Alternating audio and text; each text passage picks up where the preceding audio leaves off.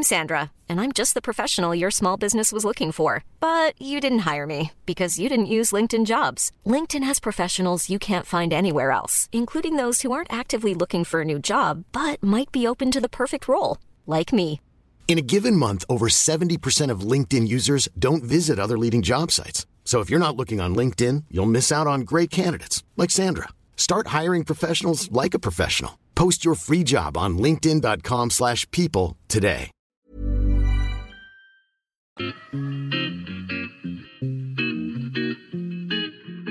Salut les gars, je suis Anne-Laure Baratin et vous écoutez le podcast Genre de fille. Chaque semaine, je reçois une fille unique en son genre pour parler sans tabou de mission de vie, de galère, de déclic ou non, de féminin, de maternité ou pas, tout ça, tout ça. Par leur parcours, leur engagement et leur choix de vie, elles m'ont bluffé et j'ai à cœur de vous les faire découvrir. Je sais qu'elles vous inspireront. J'espère maintenant que leur parole vous permettra d'avancer, de choisir, de décider. Et maintenant, place à l'épisode du jour. Bonne écoute Cet épisode a été rendu possible grâce à Baratin, etc. Baratin, etc., c'est l'agence de création édito qui donne de la voix aux femmes et qui leur crée un contenu percutant. Alors aujourd'hui, avant de commencer l'épisode, je vais vous lire le commentaire laissé sur Apple Podcast par Deleuze19. Top, j'ai beaucoup aimé ce podcast décontracté et inspirant. Le parcours de Tiffany Cooper, particulièrement, un mélange de culot et d'extrême humilité. Merci encore pour ce podcast engagé pour entendre d'autres voix. Donc, je vous le rappelle, chères auditrices et auditeurs, vous pouvez laisser une note à Genre de Fille sur Spotify ou sur Apple Podcast. S'il vous plaît, faites-le avec ma reconnaissance éternelle. Cela aide énormément Genre de Fille. Alors, aujourd'hui, au micro de Genre de Fille, je reçois Sylvie Ganter-Servazel. Sylvie, c'est à la fois l'un des plus beaux parcours professionnels que je connaisse. Pour moi, un beau parcours pro, c'est quand on aime ce qu'on fait et que ça fait sens pour soi, que ça marche financièrement parlant et qu'on arrive à se réinventer. Donc oui, Sylvie, elle est successful comme on dit. Sylvie s'est retrouvée un peu par hasard dans l'univers du parfum, d'abord en travaillant pendant plusieurs années dans des grands groupes comme Hermès et LVMH, puis en créant la marque Atelier Cologne en 2009 avec son mari. Sa marque qu'elle a depuis revendue à L'Oréal pour suivre d'autres chemins qu'elle va maintenant nous raconter. Hello Sylvie, comment ça va? Ça va bien alors? Je suis hyper contente de te recevoir euh, dans cet épisode de Genre de Fille. Je précise pour, ceux, pour celles qui nous écoutent, on est euh, dans ton cabinet au sein de Satnam Montmartre, qui est une maison euh, assez dingue. J'en avais déjà parlé parce que je prenais des cours de yoga quand j'habitais à Paris. Il y a aussi euh, des, espèces de petites pièces comme des cocons. il y a Vinida qui travaille à côté, qui fait des soins du visage. Fabuleux soins du visage. Et il y a toi, Anne, qui est sexologue, et toi qui es naturopathe. Exactement. Et qui fait tes consultations. on vient d'en finir une ensemble qui m'a appris énormément de choses. Mais là, on est là pour parler de toi maintenant. les rôles sont inversés. Exactement, les rôles sont inversés. Alors, j'ai une question. Euh, alors, je n'avais pas prévu de te la poser comme ça, mais quand j'ai préparé cette interview, j'ai l'impression que ta vie, jusqu'à maintenant, c'est une suite d'épisodes bien distincts. il y a l'épisode à New York, il y a l'épisode euh, Hermès quand tu travaillais dans le, dans le parfum, l'épisode euh, je monte ma boîte qui me plaît avec mon mari, l'épisode naturopathie. Alors, qu'est-ce que tu en penses, toi, de cette suite d'épisodes? Est-ce que tu as cette impression-là ou pas du tout? Ouais, c'est assez marrant la façon dont tu le racontes, mais ouais, c'est plus des chapitres. Ouais, oui, c'est vrai. Euh, dans un livre, tu vois, je vais avoir 50 ans cette année. Et, euh, et je trouve ça magique d'avoir vécu des expériences différentes, que ce soit, euh, voilà, j'ai grandi dans le sud de la France, puis ensuite, bah, j'ai fait mes études, je suis partie en Angleterre, ça a été un bout de ma vie. Puis ensuite, je suis bossée à Paris, c'était un bout de ma vie. Je suis partie à New York, ça a été un autre chapitre. Donc, ces changements de ville ouais, je pense euh, ponctuer ces chapitres. Et les changements professionnels, bah, voilà, des fois dans la même ville, des fois pas toujours. Ouais, c'est un peu ça. Et je pense que la vie, bah, c'est court pour, euh, pour faire toujours la même chose. Donc, c'est bien de, d'explorer, d'apprendre, de, de, se dire que voilà, c'est pas parce qu'on a fait quelque chose ou qu'on, qu'on sait bien faire quelque chose qu'on va faire ça tout le temps. Donc, j'aime bien l'idée de, ouais, de changer, d'apprendre et de, et de me challenger aussi. Ça, je t'en avais parlé avant, mais Qu'est-ce qui te définit? Qui es-tu toi aujourd'hui? Alors, je suis une femme. Euh, je me sens très libre de mes choix, de suivre euh, mes envies, d'écouter mon intuition. Voilà, même si j'aime bien avoir un cadre, mais c'est euh, le mien, c'est celui que je choisis. Je me sens très mère, très maman poule. J'ai cinq enfants. trois que j'ai portés, deux que j'élève depuis qu'ils sont tout petits. Et, c'est vraiment ma tribu, c'est vraiment mon noyau dur et ce qui me donne beaucoup d'énergie, même s'ils sont éparpillés. J'en ai maintenant une en Californie, à Santa Barbara, j'en ai une à New York et trois à Paris. C'est c'est vraiment un, voilà, je me sens mère avant tout et c'est quelque chose que j'adore. Je me sens l'amoureuse de mon mari. Ça fait longtemps qu'on se connaît, mais j'aime toujours que ce soit mon amoureux et être son amoureuse. Et j'aime travailler. J'ai toujours aimé travailler. J'aime être une petite fourmi parce que j'aime apprendre, j'aime faire des choses, j'aime J'aime plutôt faire des choses dans l'ombre. J'aime pas trop qu'on me voit ou qu'on sache ce que je fais, même si bah, ouais, quand j'ai fait Atelier Cologne, on, on, me voyait un peu plus, mais, mais c'était avant tout la marque qui était en avant et, pas, et pas, particulièrement moi. Donc voilà, j'aime travailler, j'aime apprendre. Je ne sais pas si ça raconte qui je suis, mais, euh, mais c'est comment je me sens. Mais c'est intéressant le côté euh, que tu n'aimes pas être en avant. Ça, tu t'en es rendu compte quand tu as monté Atelier Cologne, que tu risquais d'être un peu plus être dans la lumière ou euh, c'est quelque chose qui m'a beaucoup dérangé chez Atelier Colline. C'est quelque chose avec lequel je suis pas à l'aise. En fait, j'aime j'aime bien être euh, j'aime bien être dans mon coin. J'aime bien faire euh, voilà, j'aime bien faire mes trucs. J'ai pas forcément besoin que ça se voit, que ça se sache. Ouais, j'aime pas monter sur scène, j'aime pas parler en public. je, mais je suis très à l'aise. Euh, tu vois, comme là, toutes les deux, en... avec une seule personne. J'aime parler, mais je Ouais, j'aime pas vraiment m'exposer. Oui, donc pas forcément incarner la marque comme on peut l'entendre aujourd'hui, être euh, le, visage qu'on met. Euh, oui, bah, tu vois, on n'a pas appelé notre marque avec nos noms ou nos prénoms. Et c'est marrant parce que quand on a lancé la marque, on demandait tout le temps nos bios. Et avec Christophe, on disait, mais non, mais c'est pas du tout intéressant nos bios. Ce qui est intéressant, c'est qu'on ait lancé une marque de Cologne, que la Cologne, bah, c'est une catégorie de parfum qui est géniale. Il n'y avait pas de marque qu'autour de la Cologne avant. Et c'est l'histoire de la Cologne qu'on a envie de raconter. la Cologne moderne, parce que ça fait 300 ans que ça existe et qu'on a cherché à, voilà, à rendre ça euh, euh, toujours euh, relevant. C'est, pas, c'est, le bon mot en anglais, je ne sais pas comment on dirait ça en français, mais, mais pertinent et, au, goût du, au bout du jour. Et donc, c'était cette histoire qu'on voulait raconter et pas ce qu'on avait fait avant, pas nos jobs d'avant, voilà, qui ne sont pas ce qui définissait du tout notre marque pour nous. Et bon, on a appris avec le temps à, voilà, à, se dévoiler un peu plus et, euh, et, se montrer un peu plus, mais ça n'a jamais été un, un objectif d'être une marque incarnée, même si la marque était née de, de, beaucoup de passion et de nos envies, de nos croyances. Et euh, voilà, c'était ce qui nous animait. Parce qu'en plus, vous étiez tous les deux passionnés par le parfum.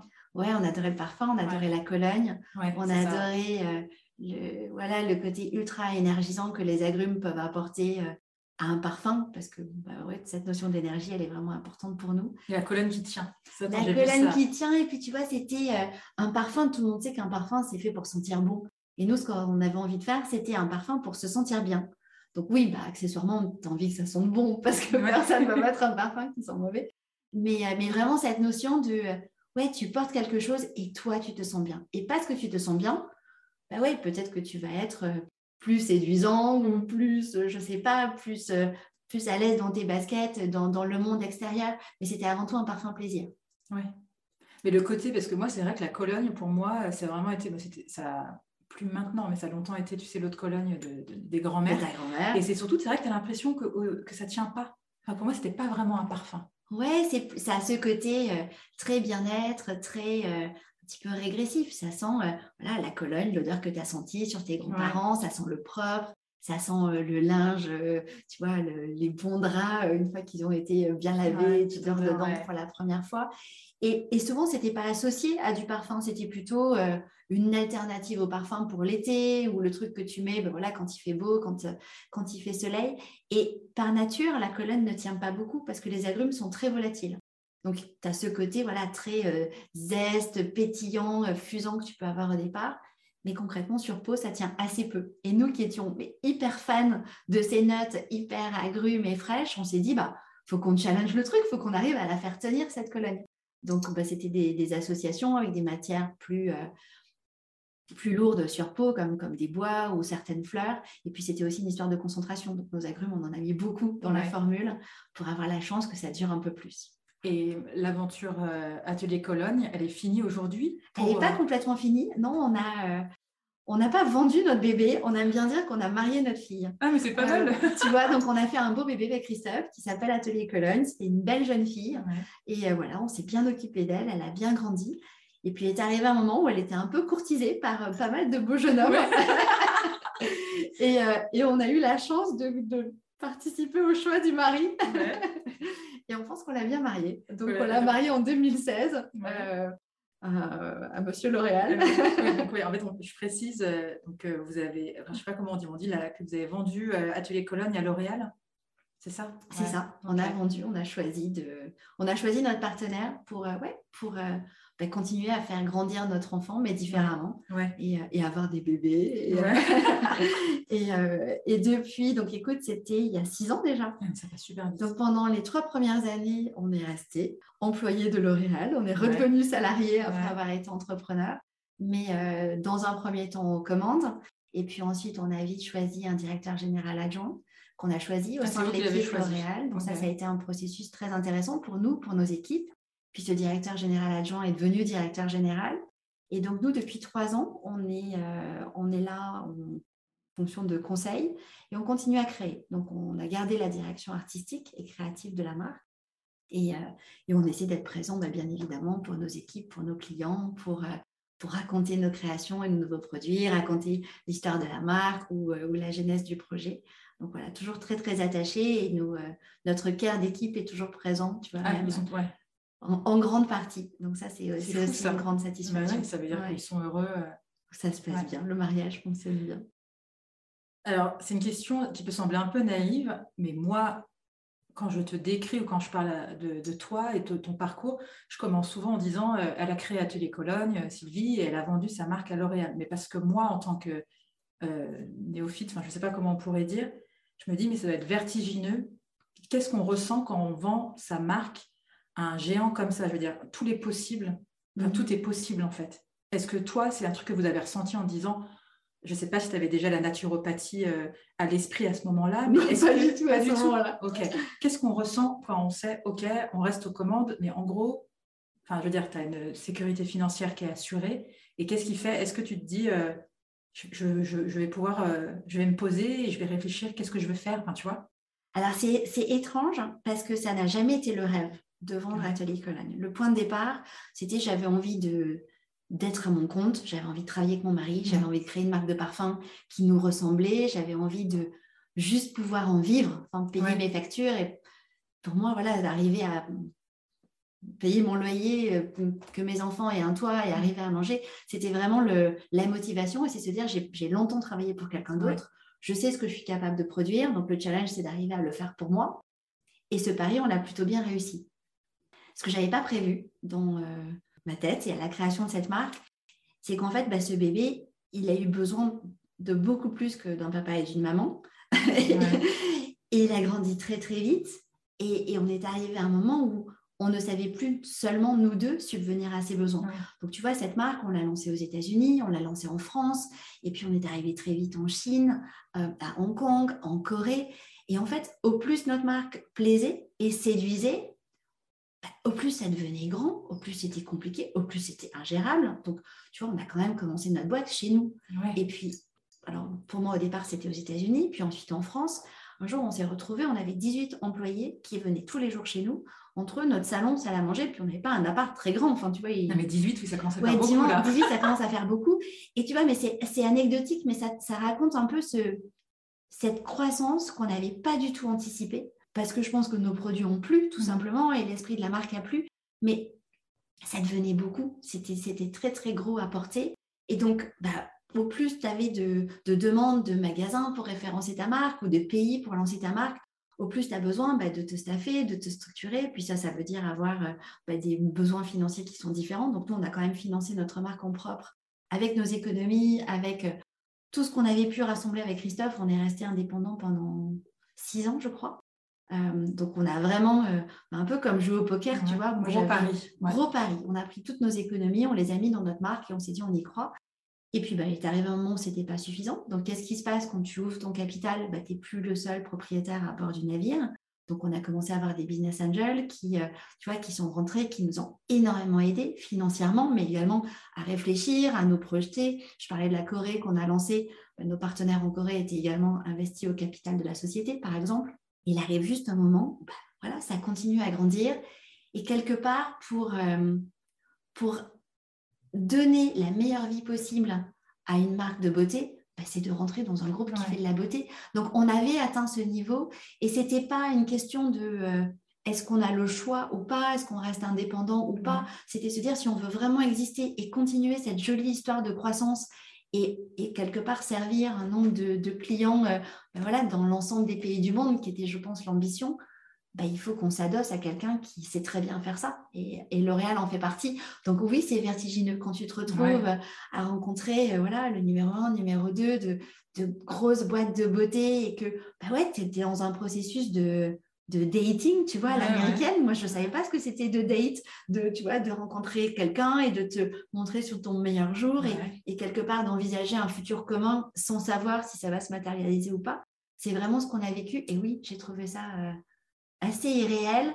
Et en même temps, c'était la suite logique par rapport à ce qui s'était passé avant. Et pour moi, ce qui est, ce qui est vraiment irréel, c'est combien, combien cette marque a grandi euh, vite.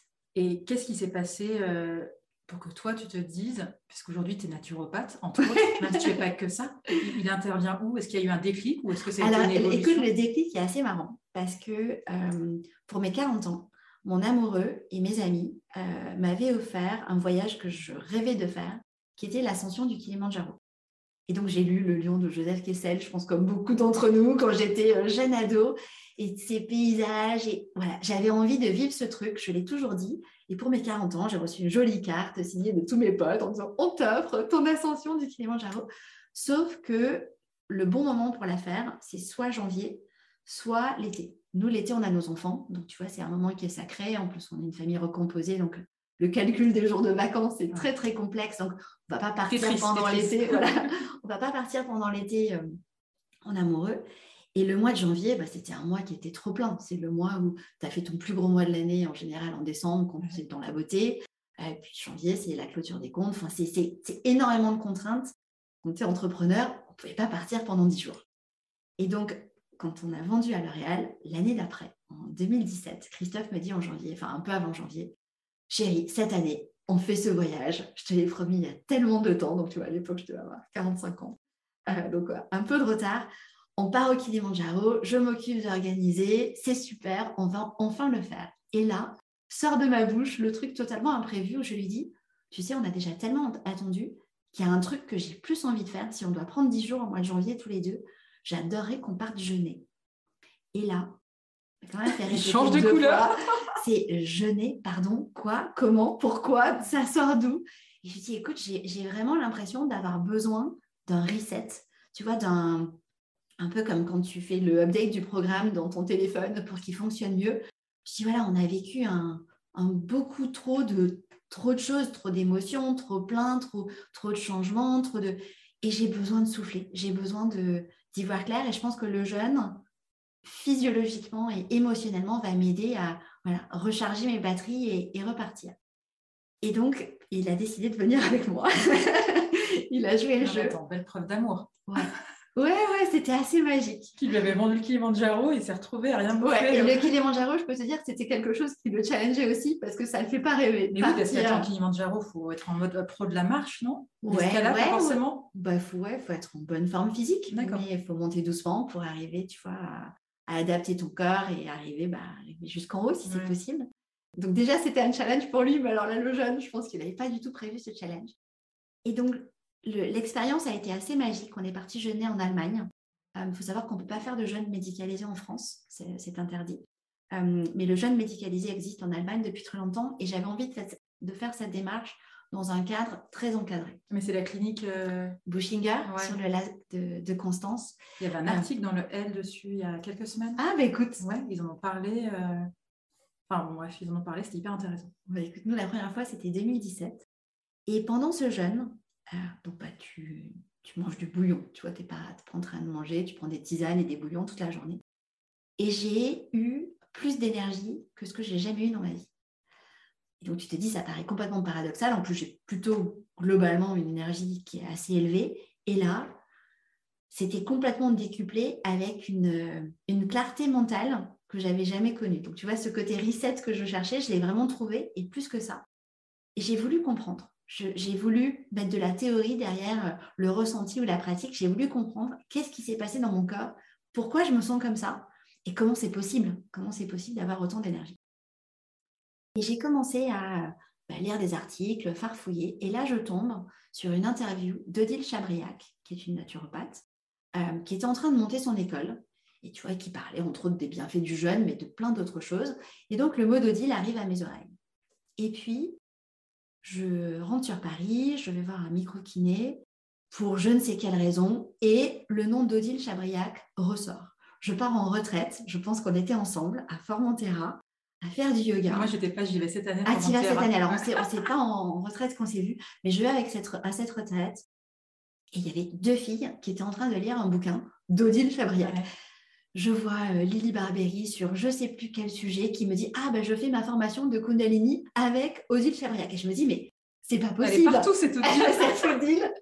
je dois la rencontrer. Je l'ai rencontrée en consultation euh, de naturopathie. Elle m'a aidé à résoudre euh, une inflammation chronique qui me pourrissait la vie. Euh, donc voilà, donc j'ai vécu euh, le, bienfait, de, le bienfait de, voilà, de sa pratique. Et je lui ai parlé de son école en disant voilà, j'ai lu que vous auriez une école, ça m'intéresse, tout ce qui touche à la santé de façon naturelle, comment on peut se faire du bien. Et donc elle me raconte son école et un mois après, je me suis inscrite. Donc sans je n'ai pas forcément réfléchi, mais j'avais vraiment cette envie de comprendre comment prendre mieux soin de moi. Alors avec des choses pas aussi drastiques que le jeûne, mais, mais pourquoi pas, tu vois, le jeûne en fait partie. Comment est-ce que je, voilà, je pouvais mieux m'occuper de, de ma santé, de mon énergie de façon naturelle en voulant comprendre qu'est-ce qui se passe dans mon corps en fait. Et ça dure combien de temps cette école? Alors cette école, ça a duré, alors normalement ça dure deux ans. Nous, ça a été un peu rallongé, ça a duré deux ans et demi parce qu'on a été euh, une promo Covid, donc mhm. euh, voilà, avec un petit décalage dans le temps. Mais deux ans d'apprentissage euh, très, très soutenu. L'impression que j'en ai, c'est euh, d'avoir fait un pulse. Tu sais, un pulse de beaucoup de pièces, il y a 1000 pièces, et tu n'as pas l'image en fait. Tu as toutes les pièces du pulse. Et tu les assembles petit à petit, mais tu ne sais pas ce à quoi ça doit ressembler. Voilà, pour moi, la formation, ça a été ça. C'était un peu comme apprendre une nouvelle langue. Et j'ai adoré tu, faisais ça en parallèle, tu avais à la fois, tu avais toujours ce côté un peu créa avec l'atelier Cologne, et en même temps euh, tes études au sein de l'école de naturopathie. Ouais, donc qui sont euh, des études en présentiel un week-end par mois, et en distanciel où tu as, euh, si tu veux tenir le rythme, c'est à peu près trois cours par semaine. Mais ces trois cours par semaine, bah, tu vois, tu les visionnes et à toi bah, d'intégrer. Donc, si le fait de regarder une vidéo fait que tu as intégré l'info, très bien. En général, ça passe par la fiche et puis la fiche de fiche et puis l'interro écrite une fois par mois pour t'assurer que tu engrammes. Et tu as deux ans pour, euh, pour engrammer à peu près 1800 euh, pages de cours. Ah, mais c'est énorme. Ouais, c'est 1200 heures de formation. Donc, tu vois, c'est euh, quand même assez costaud. Et donc, j'ai réappris à apprendre. D'accord. Et attends, le fun fact, euh, quand même, c'est que, non mais tu sais très bien ce que je vais dire en plus, mais le fun fact, c'était que euh, Christophe, non content de te suivre pour faire un, du jeûne, comment on dit? Non, du, un jeûne pendant une semaine. Dix jours, dix jours. Dix jours, il a aussi fait cette école de naturopathie. Il a fait cette école avec non, mais c'est Alors dingue. Lui, euh, au pied levé. Ah, c'est vrai Ouais, et si tu veux, on s'est dit, bon, on, va, on va apprendre à mieux nous occuper de nous, puis ça va nous aider à mieux nous occuper de nos enfants. Et l'objectif, c'est ouais, de vivre longtemps, en bonne santé, euh, et de partager tout ça avec euh, nos copains et notre famille. Enfin, tu vois, vraiment ce côté un peu noyau dur. On a, on a vécu un grand bouleversement pendant le jeûne. On a eu plein de déclics par rapport à l'alimentation, par rapport au plaisir de manger, par rapport au besoin de manger. Et ça a pas mal changé notre perspective sur, sur notre façon de nous alimenter. on s'est dit, bon, on va aller explorer tout ça et apprendre beaucoup plus. Et c'est sûr, ça va servir à notre entourage très proche. Euh, voilà, nous les premiers. Ouais. C'était ça l'idée. Qu'est-ce qui a eu les meilleures notes aux examens ah, J'ai pas le droit de ça veut dire que c'est toi. je le dirai pas. Ok. Mais je peux te dire, quand on faisait nos petits examens le week-end, première note, Christophe s'est quand même pris un 18 sur 20, je me suis pris un 13 ou un 12. Et là, je me suis dit, mais merde, tu vois, faut bosser quoi. Et j'avais bossé, j'ai eu qu'un 12 pendant mon week-end. Donc voilà, j'ai fait tout ce qu'il fallait pour euh, rééquilibrer la balance et, avoir et lui, est-ce qu'aujourd'hui, euh, comme toi, il a envie de donner des consultations en naturopathie ou pas forcément? Non, Christophe ne pratique pas aujourd'hui en consultation individuelle, même si ça ne l'empêche pas de, tu vois, d'aider euh, sa famille et ses copains et nos enfants au quotidien. Par contre, on accompagne beaucoup d'entrepreneurs. lui, pour le coup, plus sur un aspect business, mais, mais la naturopathie fait, partie de, de, ses conseils au quotidien. Non, mais attends, je pense que c'est un, outil hyper puissant. complètement rien que par l'alimentation, on a discuté avant ensemble. Mais, et Alors, dans une interview pour un média qui s'appelle L'Importante, tu dis, je te cite, je travaille pour un monde meilleur et j'ai beaucoup travaillé sur moi-même pour y arriver. Ça prend du temps d'être en paix avec soi. J'ai été bien aidée par des gens qui ont croisé mon chemin. Ouais. Est-ce que tu peux nous dire qui, sont ces gens qui... ça serait trop long, trop long euh, de, tous les citer, mais euh, ça fera l'objet d'un livre bientôt de ah, toutes ces personnes euh, ouais, bienveillantes qui ont été sur mon chemin. mon mari en fait partie. Mais tu vois, bah, je peux citer Anne, qui Bianchi, qui m'accueille dans son lieu, mais grâce à qui j'ai découvert le yoga Kundalini, qui est quelque chose qui m'a profondément ancré et, et aidé sur mon chemin. Odile Chabriac en fait partie. Donc ouais, beaucoup de, de personnes qui ne qui vivent pas la même vie que toi, qui t'apprennent qu'il bah, y a une autre voie, qu'il y a une autre façon de, de penser. Et, euh, et ça, rend, euh, ça rend ton quotidien et le tout très riche. Donc oui, j'ai beaucoup de chance. Beaucoup de chance d'avoir croisé beaucoup de personnes bienveillantes. Mais c'est vrai, dans le boulot, je pense, tu vois, chez L'Oréal, à une, une, femme comme Carole Hamilton, qui, euh, qui est au bord de l'UNICEF, qui, qui, qui, a été une maman poule pour moi au sein d'une organisation gigantesque et qui m'a pris sous son aile et qui m'a qui m'a appris comment rester entrepreneur, comment rester moi-même, comment rester créative dans une maison qui n'était pas la mienne, euh, où j'ai réappris les codes, où j'ai réappris à communiquer, euh, parce que tu communiques pas pareil dans ta startup quand ton équipe est chez toi et dans une, euh, dans une grosse multinationale. Donc, donc oui, beaucoup de personnes qui m'ont beaucoup aidé au quotidien. D'accord. Et qui m'aident toujours. Ouais. Alors j'ai vu aussi, mais est-ce que tu travailles dans un fonds d'investissement qui s'appelle Camélia Alors, ce n'est pas un fonds d'investissement, en fait, c'est une, euh, une, entité qu'on a créée avec mon mari.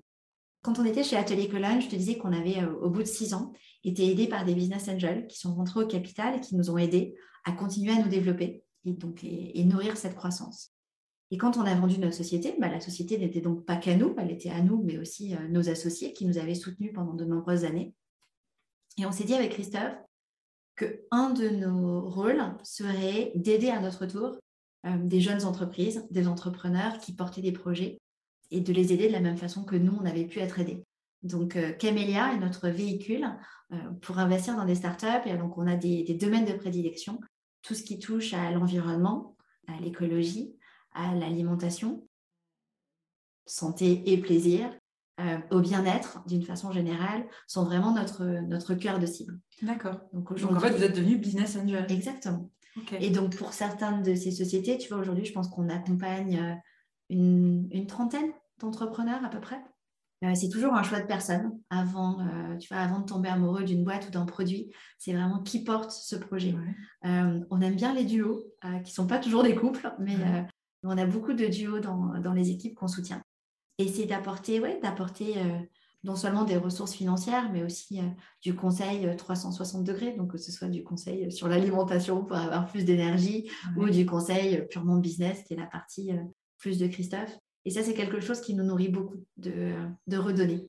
Et donc, c'est eux qui viennent vers vous? C'est vous qui allez vers eux Ça dépend. Ça dépend, Ça dépend. Tu vois, il y a, on est rentré récemment au capital de la marque Patine, qui est une ah, mais oui, J'adore cette marque. Et donc, tu vois, je suis tombée amoureuse de la marque de Charlotte bah, sans même connaître Charlotte. J'ai porté son t-shirt Laboum un jour à New York. J'ai été prise en photo par une de ses copines dans un magasin qui m'a dit Ah, je peux envoyer votre photo, c'est pour ma copine qui est la fondatrice. Et donc, on s'est rencontrés avec Charlotte suite à cette histoire de photo publiée sur Instagram où je lui ai écrit après en disant Mais la fille sur la photo, c'est moi. et, euh, et tu vois, bah, quand Charlotte a ouvert son capital de façon très naturelle, elle savait qu'on avait envie de la soutenir, qu'on avait envie d'être là pour elle. Et, euh, voilà, elle a son premier board cet après-midi, ou jeudi prochain, jeudi prochain.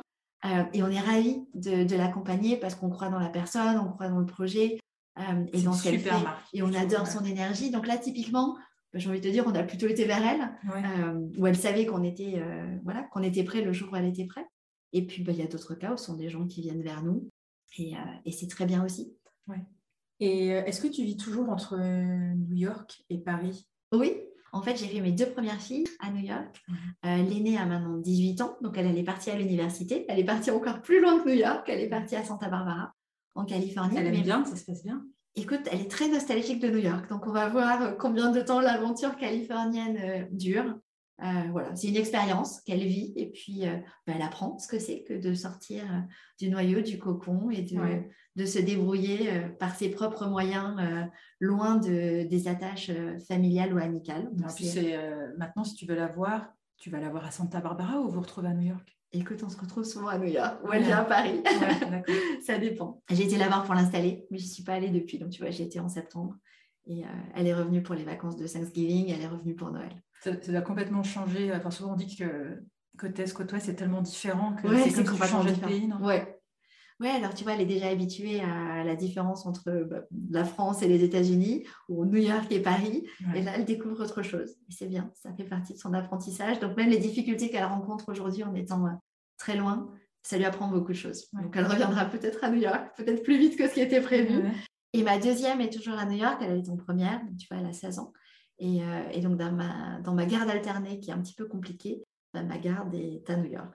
Je fais ces allers-retours depuis plus de dix ans, passer du temps avec mes filles, et c'est rentré dans, dans mon quotidien. Donc, euh, tu faisais ça parce que moi, quand je te croisais euh, au cours de yoga, c'était, tu avais une partie de ta semaine qui était, je ne sais pas si c'est toujours le cas. Mais... Écoute, alors pendant longtemps, j'y allais deux fois par mois et je faisais deux fois cinq jours parce que j'avais ma petite dernière qui était bah, assez petite ici. Donc, j'avais calculé que, tu vois, cinq jours, c'était un peu le temps maxi parce que quand tu pars cinq jours, c'est en fait six avec euh, le temps de, revenir et la nuit dans l'avion. Donc, j'y allais plutôt deux fois par mois. Donc, en tout, dix jours sur place, mais, mais découpé en deux fois. Et là, depuis que ma grande est plus grande, c'est plutôt une fois par mois et plutôt une grosse semaine, voire dix jours. Donc voilà, c'est à peu près la même durée. Donc en gros, je passe un tiers de mon temps euh, à New York pour voir mes enfants. Et, donc pour le coup, bah, tu vois, l'aînée, quand elle, euh, quand elle est là en Californie, elle est contente de revenir à New York quand j'y suis, parce que non seulement je suis là, mais l'amoureux est là aussi. Et donc voilà, ça va être une pierre de coups. Et est-ce que euh, donc tes filles uniquement grandi aux États-Unis, tu trouves qu'elles sont plus américaines, elles ne sont pas du tout françaises ou, tu vois Écoute, alors si toi tu les croisais dans la rue ou si tu avais un, petit déj avec elles, quand tu les vois, tu te dis pas, elles sont américaines, elles parlent français couramment, culturellement, elles ont toujours baigné euh, dans la France, on n'a parlé que français à la maison. Elles ont vécu 100% du confinement à Paris. Ah d'accord, elles, étaient avec elles ont, elles ont vécu avec nous, donc ça, je pense que ça a rajouté une petite dose. Elles sont, euh, elles sont les deux. Euh, je pense que culturellement, elles sont comme des poissons dans l'eau à New York, ce qui ne veut pas dire être comme un poisson dans l'eau aux États-Unis, parce que bah ouais, chaque ville et chaque État est bien différent. Et je pense qu'en France, ouais, elles se sentent plutôt pas mal, même si leur noyau dur d'amitié et de copines, pour l'instant, c'est là où elles vont à l'école. Euh, et toi, ce nouveau rythme, euh, tu es moins souvent à New York Enfin, genre, ça, ça, te convient c'est euh, Écoute, ça marche. Je suis surtout contente de moins voyager. Ouais, c'est fatigant de. On voyageait beaucoup pour Atelier Cologne. On était ah, bah, oui, aussi, beaucoup dans nos différents pays, nos différentes filiales. Et c'est vrai que le Covid a mis un, un, gros stop à tout ça. Et c'est quelque chose que j'ai pour le coup très bien vécu ce, voilà, moins vivre à 2000 à l'heure dans des avions, dans, pas beaucoup dans mon lit. Voilà, là, je suis contente d'aller à New York, je suis contente d'être à Paris. Il n'y a pas grand-chose de plus et c'est super. C'est déjà beaucoup. Oula, mais attends, je vois l'heure qui, qui, file là. Euh, c'était, euh, Je parle beaucoup. Mais non, mais c'est hyper intéressant.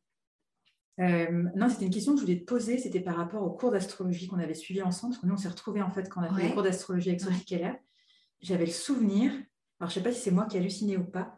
Et tu n'avais pas posé une question sur les lignées de femmes. Il n'y avait pas un truc où Sophie t'avait dit, euh, tu n'avais pas un truc par rapport à ça. Est-ce que ça dit quelque chose ou pas?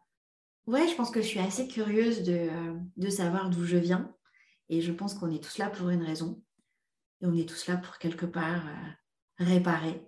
Réparer et apprendre. Euh, donc réparer, s'aligner et, et, apprendre pour la suite et semer les bonnes graines et avec voilà, nos enfants et ce qu'on peut partager. Donc ouais, c'est un sujet qui me, qui me touche beaucoup. Ouais. Donc euh, je n'avais pas rêvé, parce que j'avais ce souvenir là, parce que moi aussi, ce côté, là quand tu parles de réparer, je ne sais pas si on peut dire réparer le féminin, mais il y a quelque chose qui résonne euh, énormément euh, en moi. Et même ces cours, ça avait été... Est-ce que toi, aujourd'hui, tu utilises encore cette pratique de l'astrologie? Je m'en sers pas du tout dans ma pratique, tu vois, de, de, la naturopathie. Est-ce que je m'en sers dans mon quotidien? Un petit peu. Là, c'est pareil, tu vois, cette formation, j'avais envie de le faire pour comprendre, pour, voilà, mettre de la pratique sur de la théorie, pour essayer d'aller creuser. Je pense que c'est quelque chose que je creuserai plus à un moment donné dans ma vie. Aujourd'hui, ce n'est pas le moment. Voilà, j'ai appris ce que j'avais besoin d'apprendre, j'ai compris ce que j'avais besoin de comprendre, euh, mais ce n'est pas un outil aujourd'hui. Donc, on va passer aux petites questions de la fin. Je ne sais pas si tu connais Annick Cogent. Elle est journaliste au Monde et elle fait des portraits de femmes. Elle, ça a même donné un livre qui s'appelle euh, Je ne serais pas arrivée là si. Alors, à ton tour de compléter cette phrase, Sylvie. Je ne serais pas arrivée là si. Si j'avais pas eu mes parents. Qu'est-ce qui t'anime? À la joie. Qu'est-ce qui te met en colère ou peut t'agacer? À l'injustice. Et est-ce qu'il y a une femme que tu aimerais entendre au micro de genre de fille? Tu peux en citer plusieurs. Ouais, je pensais à Simone Veil, que j'adore entendre. J'adorerais entendre Audrey Hepburn. J'adorerais entendre euh, Amelia Earhart, la première femme qui a traversé l'Atlantique euh, en avion. J'adorerais entendre. On peut pas les interviewer? Oui, plutôt des vivantes. Hein. Ah, oui. Alors, qui j'aimerais entendre à ton micro que tu pourrais interviewer? J'adorais entendre Jenna Lyons. Tu sais, Jenna Lyons, c'était la présidente pendant très longtemps de JECO, ah, mais oui, qui a commencé stagiaire, euh, qui a fini présidente et qui s'est euh, réinventée aujourd'hui euh, designer d'intérieur et animatrice de TV show. Et j'adore ça. J'adore qu'elle ait ressurgi de, tu vois, dans l'univers de mode ultra normé. Et je la trouve, ouais, je la trouve drôle, je la trouve joyeuse, je la trouve surprenante. Et ouais, j'adorais que tu l'avais rencontrée ou pas? Je l'ai jamais rencontrée. Je la croise beaucoup, à enfin beaucoup. Je la croise dans la rue à New York. À chaque fois, j'ai l'impression de la connaître. Mais j'adorais, ouais, l'écouter, euh, l'écouter répondre à tes questions. Ok. Bah, alors que je progresse un peu niveau anglais, et puis que j'ai le bon créneau pour la pour lui proposer, mais sinon c'est dans les tuyaux, Sylvie. et la question de la fin, quel genre de fille es-tu? Euh, Je suis une fille qui donne, je suis une fille généreuse. Ouais, j'aime donner. J'aime donner sans compter. Merci beaucoup, Sylvie. C'était un super moment. Merci beaucoup. Merci à toi. Merci d'avoir écouté cet épisode. J'espère qu'il vous a plu. Si c'est le cas, partagez-le autour de vous et sur les réseaux sociaux. N'hésitez pas non plus à laisser un avis positif à propos de Genre de Filles sur vos applications de podcast. Pour ne rien manquer de Genre de Filles, suivez-moi à Anne-Laure Baratin sur Instagram. Si vous avez des compliments, des critiques ou des réflexions, n'hésitez pas. Merci à Marvin Marchand pour la musique du générique. Bonne semaine et à très vite. Salut